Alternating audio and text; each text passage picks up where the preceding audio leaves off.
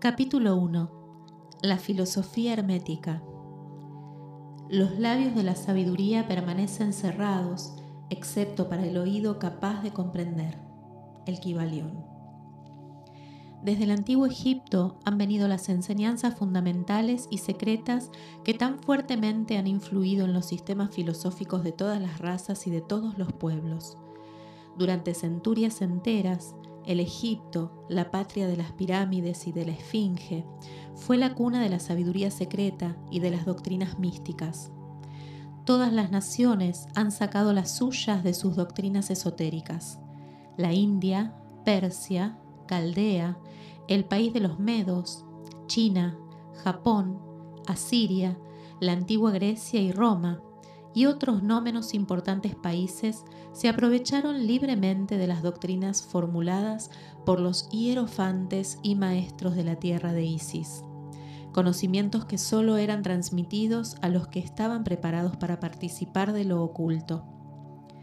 Fue también en el antiguo Egipto donde vivieron los tan grandes adeptos y maestros que nadie después ha sobrepasado, y que rara vez han sido igualados en las centurias que han transcurrido desde los tiempos del gran Hermes.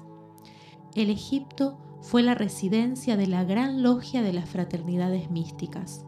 Por las puertas de su templo entraron todos los neófitos que, convertidos más tarde en adeptos, hierofantes y maestros, se repartieron por todas partes, llevando consigo el precioso conocimiento que poseían y deseando hacer partícipe de él a todo aquel que estuviera preparado para recibirlo.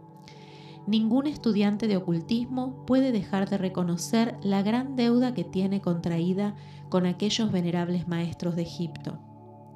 Pero entre esos grandes adeptos existió uno al que los demás proclamaron el maestro de los maestros. Este hombre, si es que puede llamarse hombre a un ser semejante, Vivió en Egipto en la más remota antigüedad y fue conocido bajo el nombre de Hermes Trismegisto. Fue el padre de la sabiduría, el fundador de la astrología, el descubridor de la alquimia. Los detalles de su vida se han perdido para la historia debido al inmenso espacio de tiempo transcurrido desde entonces. La fecha de su nacimiento en Egipto, en su última encarnación en este planeta, no se conoce ahora, pero se ha dicho que fue contemporáneo de las más antiguas dinastías de Egipto, mucho antes de Moisés. Las autoridades en la materia lo creen contemporáneo de Abraham, y en algunas de las tradiciones judías se llega a afirmar que Abraham obtuvo muchos de los conocimientos que poseía del mismo Hermes. Después de haber transcurrido muchos años desde su muerte, la tradición afirma que vivió 300 años, los egipcios lo deificaron e hicieron de él uno de sus dioses, bajo el nombre de Tot. Años después, los griegos hicieron también de él otro de sus dioses y lo llamaron Hermes, el dios de la sabiduría. Tanto los griegos como los egipcios reverenciaron su memoria durante centurias enteras, denominándole el inspirado de los dioses y añadiéndole su antiguo nombre Trismegisto, que significa tres veces grande. Todos estos antiguos países lo adoraron y su nombre era sinónimo de fuente de la sabiduría. Aún en nuestros días usamos el término hermético en el sentido de secreto, reservado, y esto es debido a que los hermetistas habían siempre observado rigurosamente el secreto de sus enseñanzas. Si bien entonces no se conocía aquello de no echar perlas a los cerdos, ellos siguieron su norma de conducta especial que les indicaba dar leche a los niños y carne a los hombres, cuyas máximas son familiares a todos los lectores de las escrituras bíblicas, máximas que, por otra parte, habían sido ya usadas muchos siglos antes de la era cristiana. Y esta política de diseminar cuidadosamente la verdad ha caracterizado siempre a los hermetistas, aún en nuestros días. Las enseñanzas herméticas se encuentran en todos los países y en todas las religiones, pero nunca identificadas con un país en particular ni con secta religiosa alguna. Esto es debido a la prédica que los antiguos instructores hicieron para evitar que la doctrina secreta se cristalizara en un credo. La sabiduría de esta medida salta a la vista de todos los estudiantes de historia. El antiguo ocultismo de la India y de Persia degeneró y se perdieron sus conocimientos debido a que los instructores se habían convertido en sacerdotes y mezclaron la teología con la filosofía, siendo su inmediata consecuencia que perdieron toda su sabiduría, la que acabó por transformarse en una cantidad inmensa de supersticiones religiosas, cultos, credos y dioses. Lo mismo pasó con las enseñanzas herméticas de los gnósticos cristianos, enseñanzas que se perdieron por el tiempo, de Constantino, quien mancilló la filosofía mezclándola con la teología, y la iglesia cristiana perdió entonces su verdadera esencia y espíritu, viéndose obligada a andar a ciegas durante varios siglos, sin que hasta ahora haya encontrado su camino, observándose actualmente que la Iglesia cristiana está luchando nuevamente por aproximarse a sus antiguas enseñanzas místicas pero siempre han existido unas cuantas almas que han conservado viva la llama, alimentándola cuidadosamente y no permitiendo que se extinguiera su luz. Y gracias a esos firmes corazones y a esas mentes de extraordinario desarrollo, tenemos aún la verdad con nosotros. Mas no se encuentra en los libros. Ella ha sido transmitida del maestro al discípulo, del iniciado al neófito, de los labios a los oídos. Si alguna vez se ha escrito algo sobre ella, su significado ha sido cuidadosamente velado con términos de astrología y alquimia, de tal manera que sólo los que poseían la clave podían leerlo correctamente. Esto se hizo necesario a fin de evitar las persecuciones de los teólogos de la Edad Media, quienes luchaban contra la doctrina secreta a sangre y fuego, Aún en nuestros días nos es dable encontrar algunos libros valiosos de filosofía hermética, pero la mayor parte se ha perdido.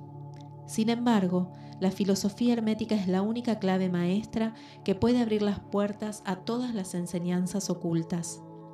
En los primeros tiempos existió una compilación de ciertas doctrinas herméticas que eran las bases fundamentales de toda la doctrina secreta y que habían sido hasta entonces transmitidas del instructor al estudiante, compilación que fue conocida bajo el nombre de El Kibalión, cuyo exacto significado se perdió durante centenares de años. Sin embargo, algunos que han recibido sus máximas de los labios a los oídos las comprenden y las conocen. Sus preceptos no habían sido escritos nunca hasta ahora son simplemente una serie de máximas y axiomas que luego eran explicados y ampliados por los iniciados. Estas enseñanzas constituyen realmente los principios básicos de la alquimia hermética, la que contrariamente a lo que se cree, está basada en el dominio de las fuerzas mentales, más bien que en el de los elementos materiales, en la transmutación de una clase de vibraciones mentales en otras, más bien que en el cambio de una clase de metal en otro. La leyenda acerca de la piedra filosofal, que convertía todos los metales en oro, era una alegoría relativa a la filosofía hermética, alegoría que era perfectamente comprendida por todos los discípulos del verdadero hermetismo.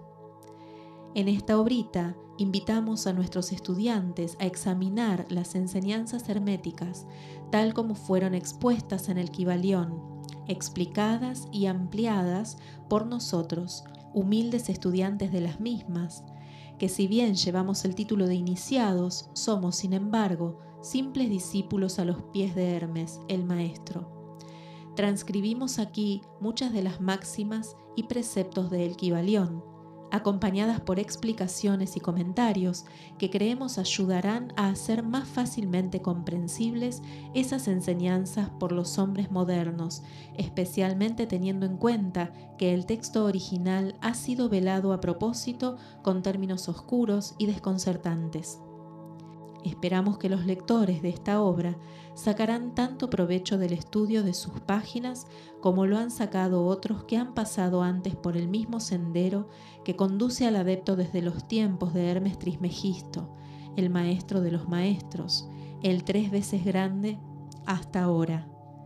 Dice el Kibalión, donde quiera que estén las huellas del maestro, allí los oídos del que está pronto para recibir sus enseñanzas se abren de par en par. Cuando el oído es capaz de oír, entonces vienen los labios que han de llenarlos con sabiduría. De manera que, de acuerdo con lo indicado, este libro solo atraerá la atención de los que están preparados para recibirlo, y recíprocamente cuando el estudiante esté preparado para recibir la verdad, entonces este libro llegará a él. El principio hermético de causa y efecto, en su aspecto de ley de atracción, llevará los oídos junto a los labios y el libro junto al discípulo.